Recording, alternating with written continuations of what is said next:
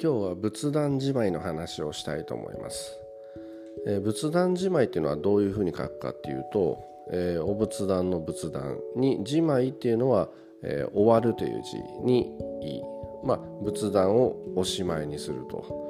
いうような意味で表現しています、まあ、地域によっていろんな表現の仕方はあるかと思うんですが、えー、仏壇閉じだとかですね、えー、仏壇の供養上げだったりとかいろんな言い方をするかと思います。仏壇じまい、えー、方法としてはどういう形でやるかというと、え、お仏壇の魂抜きですね。玉抜きとか小抜きっていうんですけど、え、お坊さん檀家寺とかお坊さんに頼んで、えー、お仏壇に入ってる魂を抜いていただくお参りをしてもらって、えー、そうした後はただの木の箱になるわけですので、えー、それをお焚き上げにしたり、え、処分をしたりして処分した後に現在のお住まいの形に合ったようなコンパクトなものにしたりそのままなくしたりという形でその家によってやる方があると思います。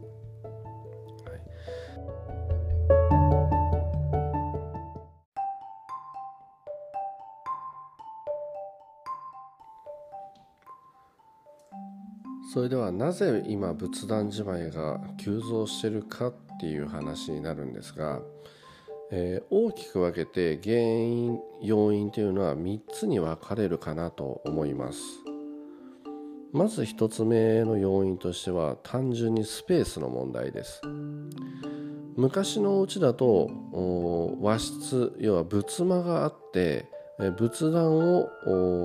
お供えする専用の部屋というのがありました。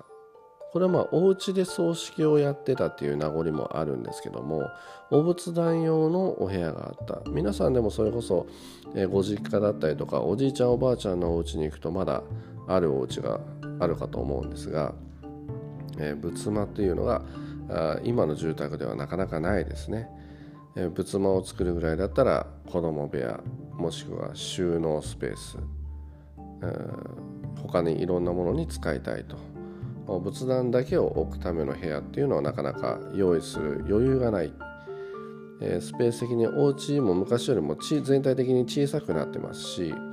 えー、マンションアパートであればあもちろんですね仏間っていうのはあまりついてないですね。最初からもうそういったスペースは用意してありませんので、え、単純にですね実家にある大きな仏壇を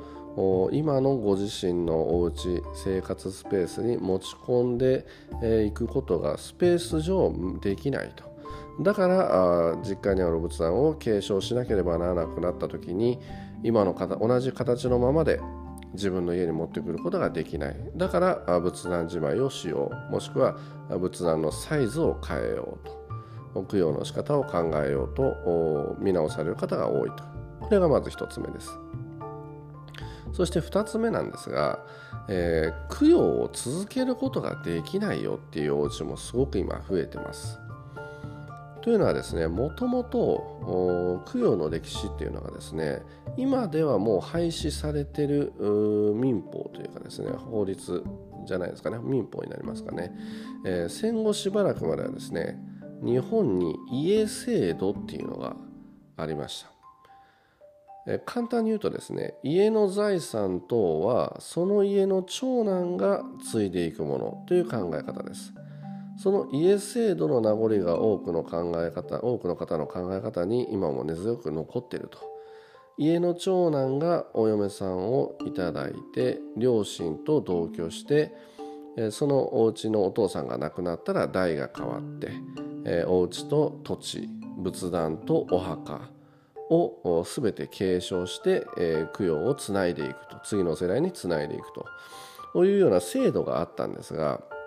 まあ、時代とともに価値観も変わってきてるんだと思います。あとはですね少子化。これも大きな理由です。はい、少子高齢化の中の少子化ですね。単純にお子さんの数が少ないので、えー、長男だ次男だっていう考え方がまず薄れてきている。もしくは女子のみのですね娘さんだけのお家というのがですね娘さんいずれ、えー、嫁がれていったら違う名字になると。なので名字名前が残らない家が非常に増えてきている。というのも一つの要因だと思います。なので自分たちの代の次は娘さんたちだけなので、えー、自分たちの代でこのお仏壇お墓をなんとかあのきれいに閉じていきたいという方々も非常に増えているということです3つ目に関してはですね少し最初の話ともかぶってくるんですが仏教心の薄れであったり価値観の変化っていうのが大きいと思います。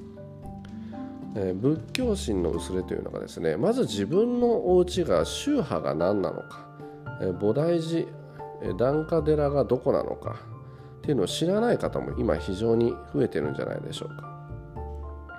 でお仏壇というのはですねあるお坊さんも言ってたんですがお仏壇自体は仏さんを祀るところであってお位牌要は先祖を祀るところではありませんよという考え方もあるそうですなので先祖供養と仏さんを祀るための仏教のですね仏教心でのお参りをする場所宗教儀礼をする場所とご先祖さんを供養する場所を分けて考えていってもいいんじゃないかと。いう価値観の変化ですね。え先ほどのスペースの問題でも出てきたんですけど、まあ、お仏壇を置く部屋を用意するぐらいだったら子供子供部屋をもう一つ用意したい、え収納部屋もしくは趣味の部屋にしたいよと。考えられる方も非常に増えてきている。こういったスペースの問題と家制度いわゆる供養を継承する体制が整うのを難しくなってきたというところと仏教心価値観の変化この大きく分けた3つのポイントの理由でですねこの仏壇じまいが非常に増えてきているのではないのかなと考えています。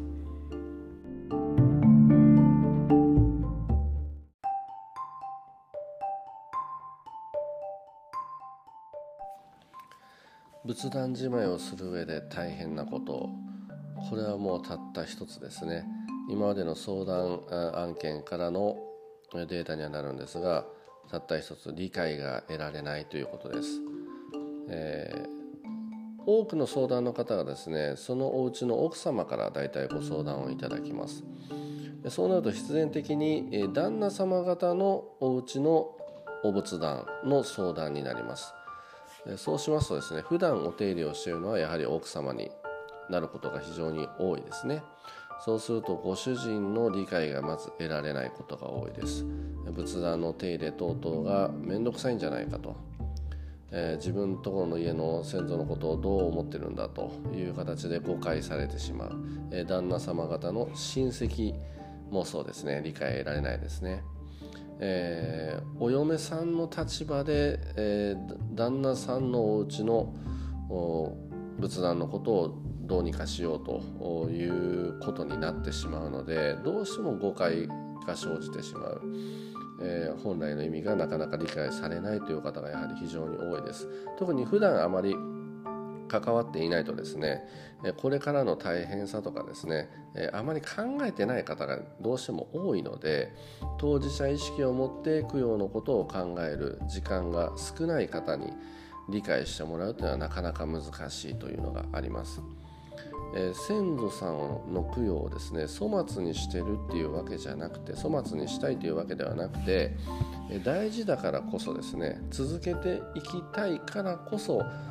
次の代もしくは、えー、自分たちにとって負担にならないように嫌だなっていう気持ちにならないように、えー、続けていくために形を変化させようといいことをしてる方に本来なりますのであの本当に理解してもらうまで、えー、話し合っていただくもしくはこういった配信ですね。こういった話本当に専門的なところからの正しい知識を入れていただくっていうのがやはり一つなのかなと思いますし、えー、仏壇じまいしている方は非常に多いですので、えー、そういったした方の感想とかですねするに至った経緯をたくさん発信してですね聞いてもらうことが大事なのかなとは思います。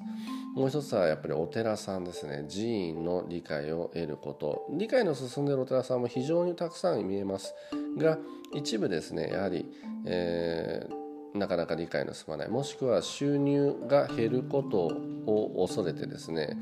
非常に反発反対をするお寺さんも中にはいるようです。で仏壇じまいをする際にはおそらくそういった会社業者さんに頼むことになると思うんですが、え仏壇じまいのですね小抜きのお経等を頼むのは必ずしも檀家寺じゃなくてもいいので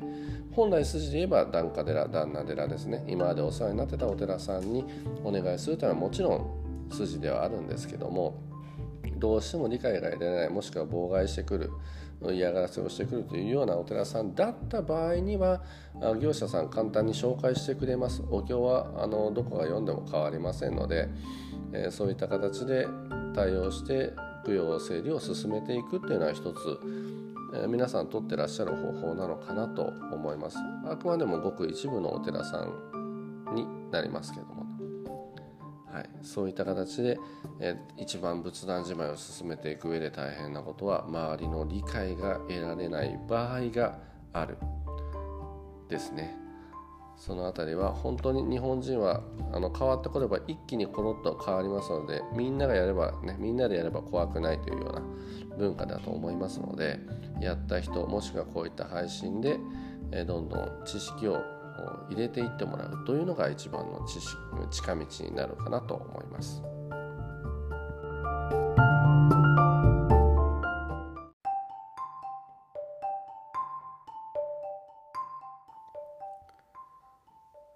それでは最後に仏壇じまいの費用に関してお話をさせていただきたいと思います。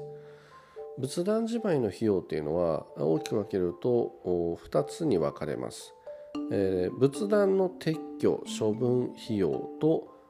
小抜き魂抜きですね。玉抜きのお経の代金。この2つに分かれると思います。で費用なんですが、えー、仏壇の撤去費用なんですがこれは単純に仏壇の大きさに比例するかと思います。卓上型上置き型の仏壇であればおそらく1万円以下でどこの業者もやれると思います。で立派な仏間があって、えー、襖1軒分もしくは半軒分のようなお仏壇であればおそらく5万円ぐらいかなと思います。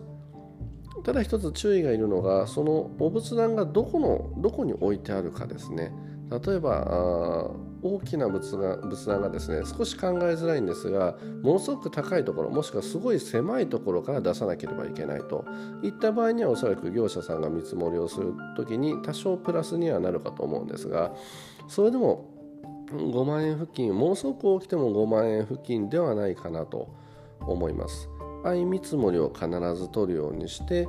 いろんな業者さんに見ていただくことを必ずお勧めします。そしてお経の代金なんですがこれはよほど3万円ぐらいでいいんじゃないかなと思います。お勤め時間お経の時間もだいたい30分から1時間ぐらい。よほど1時間も多分お経は読まれないかと思いますのでお礼お布施としてはおよそ3万円ぐらいがいいのかなと、はい、1万円から3万円ぐらいに包んでいる方が非常に多かった印象です。それ以上の方はほとんど見えませんでした。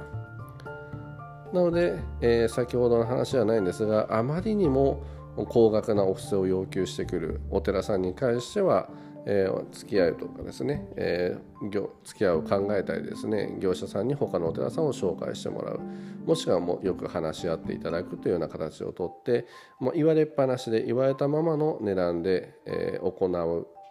しかないというわけではありませんので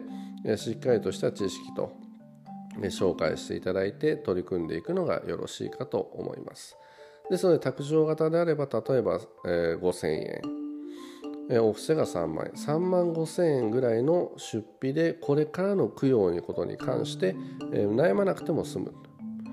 というような形で考えたら皆さんどう思われるでしょうかその全てお金ではないんですけどもお金はそれこそ変えれない悩み、考え事というのはかなりあるかと思いますのでそう比べた場合に思ってるよりも費用はかからないんだねと言われる方が非常に多いですので、えー、よく皆さんで話し合われるといいかと思います。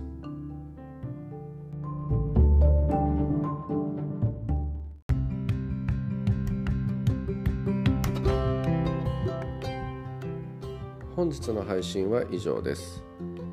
疑問質問に関してはいつでもお問い合わせいただければ回答させていただきます。これからもいろんなジャンルに関して配信させていただきますのでよろしくお願いいたします。最後までお付き合いいただきましてありがとうございました。